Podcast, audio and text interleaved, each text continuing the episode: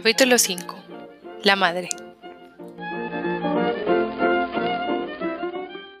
No creo que pueda haber en el mundo nada más alegre que las ideas que despiertan el corazón de una madre la vista de los zapatitos de su hijo, principalmente cuando se trata de los zapatos de una fiesta, de los domingos, del día de bautizo. Esos zapatitos bordados hasta la misma suela con los que el niño no ha dado todavía un paso. Ese zapatito tiene tanta gracia, le es tan imposible andar, que para la madre es como si viera a su hijo. Le sonríe, lo besa y le habla. Se pregunta cómo un pie puede ser tan pequeñito, y aunque no esté el niño, solo basta el zapatito para hacer aparecer ante los ojos de la madre a la dulce y frágil criatura. Cree verla y lo consigue en realidad. La ve viva, sonriente, con sus delicadas manitas, con su cabecita redonda y sus labios puros, con sus ojos serenos, cuyo cristalito es azulado. Si es en invierno, ahí está, gateando por la alfombra y trepando con grandes dificultades un taburete, y la madre tiembla pensando que puede acercarse al fuego. Si es en verano, va gateando por el patio o por el jardín, o arranca la hierba de entre las piedras.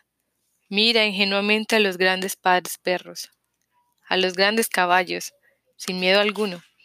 Juega con las conchas, con las flores, enfada al jardinero que encuentra los macizos llenos de arena y tierra, y por los caminos del jardín.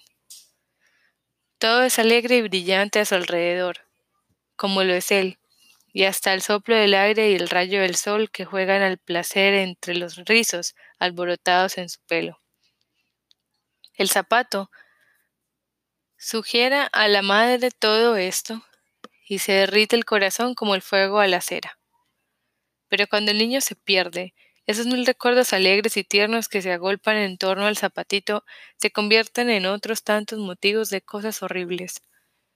Ese bonito zapato, bordado, no es más que un instrumento de tortura que destroza continuamente el corazón de la madre. La fibra afectada siempre es la misma, la más profunda, la más sensible, pero ya no es un ángel quien la acaricia, sino un demonio el que la desgarra. Una mañana, mientras el sol de mayo surgía majestuoso en esos cielos de un azul intenso sobre los que el garofalo le gusta colocar sus descendimientos de la cruz, la reclusa de la Tour Roland oyó un ruido de ruedas de caballos y de hierros en la plaza de Gref. Se despertó, Colocó su melena en las orejas para reducir el ruido y se puso a contemplar de rodillas aquel objeto inanimado que adoraba desde hacía ya quince años. Aquel zapatito, ya le hemos dicho, significaba para ella todo el universo. En él estaban concentrados todos sus pensamientos, y así sería hasta su muerte.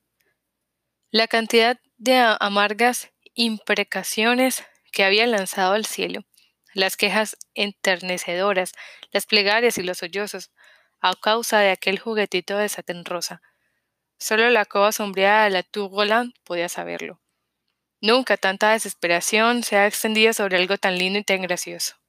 Se habría dicho que aquella mañana su dolor se escapaba más violento que de costumbre, y desde el exterior se oían sus lamentos lanzados en voz alta y monótona, algo que partía el corazón. Hija mía, hija mía, decía la Sachet, mi pobre, mi querida niña, ya no te veré nunca. Se acabó para siempre. Me parece que fue ayer. Dios mío, Dios mío. Más valiera no haberme dado para quitármela tan pronto. ¿No sabes acaso que nuestros hijos viven siempre en nuestro vientre y que una madre que ha perdido a su hijo ya no cree en Dios? Ay, qué desgraciada soy. ¿Quién me mandó a salir de la casa aquel día? Señor, señor, ¿por qué me la habéis quitado así? Es que no me habéis visto nunca con ella cuando la calentaba con gozo con mi cuerpo, cuando me sonreía mientras mamaba, cuando hacía andar sus piececitos por mi pecho hasta llegar a mi boca. Si hubieras visto esto, Dios mío, habrías tenido piedad de mi alegría y no me habrías quitado el único amor que quedaba en mi corazón. Tan miserable era yo, Señor, para que ni siquiera me hubieses mirado antes de condenarme. Ay, Señor, aquí está mi zapato, pero ¿dónde está el pie? Y el resto, y mi hija, ¿qué han hecho contigo? Devolvédmela, Señor, devolvérmela. Aunque solo sea una hora, un minuto, y mandadme después con los demonios para toda la eternidad. Mis rodillas, Señor, se han descarnado quince años de tanto rogaros. ¿No es bastante aún, Señor? Oh, si supiera dónde está una orla de vuestras vestiduras, me agarraría a ella con mis manos y no tendría más remedio que devolvérmela. Mirad, sus zapatitos, Señor, no os apiadáis de mí. Podéis condenar este suplicio a una pobre madre durante quince años. Virgen Santa, Virgen Santa de los cielos, a mi niño Jesús me lo han quitado, me lo han robado, me lo han comido entre los brezos. Le han bebido la sangre y han manchado sus huesos. ¿Qué importa a mí que esté en el cielo? No quiero a vuestro ángel, quiero a mi niña. Soy una leona y quiero a mi cachorro. Oh, me arrastraré y me golpearé la cabeza contra las piedras, me condenaré y os maldeciré si no me devolvéis a mi hija. Ya veis cómo tengo los brazos destrozados. No vas a tener piedad de mí, Señor. Oh, devolvedme a mi hija, aunque no me deis más que sal y pan negro. Ella me calentará como el sol. Dios mío, Señor mío, yo solo soy una pobre pecadora, pero mi hija me hacía piadosa, por su amor. Me había hecho más religiosa, y os veía a través de sus sonrisas, por una rendija en el cielo.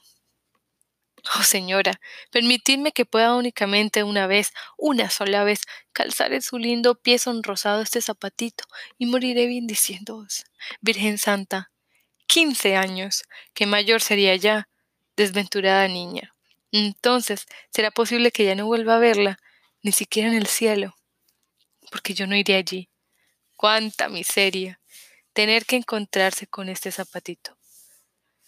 La desgraciada mujer se había echado sobre el zapatito su consuelo y su desesperación desde hace ya muchos años, pero sus entrañas se desgarraban en sollozos como el primer día, pues siempre es el primer día para una madre que ha perdido a su hija. Esa pena, ese dolor nunca se hace viejo, la ropa de luto puede gastarse o blanquearse con el tiempo, pero el corazón siempre estará enlutado. En aquel momento pasaron ante la celda un grupo de voces frescas y alegres. Siempre veía a niños y oía sus voces. La pobre madre se precipitaba hacia el ángulo más sombrío de su sepulcro. Se habría dicho que intentaba hundir su cabeza entre los muros para no oírlos. Esta vez, sin embargo, no fue así se irguió como sobresaltada y escuchó con gran atención. Uno de los muchachos acababa de decir es que iban a colgar a una gitana. Con el brusco sobresalto de aquella araña que ya hemos visto lanzarse sobre una mosca al notar el movimiento de su tela. Ella corrió hacia el tragaluz que daba, como ya sabemos, a la plaza de Gref. En efecto, se había colocado una escalera cerca del patíbulo permanente del verdugo. Se ocupaba en la revisión de las escaleras oxidadas por la lluvia. Había curiosos a su alrededor. El alegre grupo de muchachos ya se había alejado. La Sachet buscaba con la mirada algún transeúnte al que pudiera interrogar y vio cerca de su celda un sacerdote que aparentaba estar leyendo en el brevario público. Pero le interesaba mucho menos aquel brevario protegido por rejas que el patíbulo hacia el que, de vez en cuando, lanzaba una ojeada de sombría esquiva. Padre, le preguntó, ¿quién van a colgar ahí? El sacerdote la miró sin responder, y ella preguntó de nuevo. Entonces dijo, No lo sé. Han dicho unos chiquillos que iban a colgar a una gitana, insistió la reclusa. Creo que sí, respondió el sacerdote. Entonces, qué de la chantouflerie toda una carcajada de hiena. Hermana, mucho debéis odiar a las gitanas, replicó el sacerdote. Que si las odio, son brujas y ladronas de niños. Me devoraron a mi niña, pobrecita, mi única hija. Ya no me queda corazón. Ellos se la comieron. asustado al verla, pues su aspecto era aterrador. El sacerdote la miró fríamente. Hay una sobre todo a la que odio y he maldecido. Es una joven de la edad de mí que mi hija tendría ahora, si su madre no me la hubiera comido. Cada vez que esa joven víbora pasa entre la celda, me revuelve la sangre. Pues hermana, alegraos, porque esa es la que vais a ver morir. Inclinó la cabeza sobre el pecho y se alejó lentamente. La reclusa se retorció los brazos de contento. Le habría predicho que la colgarían. Gracias, padre. Y se puso a dar grandes zancadas ante los barrotes de su ventana. Desmelenada, con los ojos encendidos y empujando la pared con un hombro. Tenía el aspecto feroz de una loba hambrienta, encerrada hace mucho tiempo, y que imagina próximo al momento de la comida.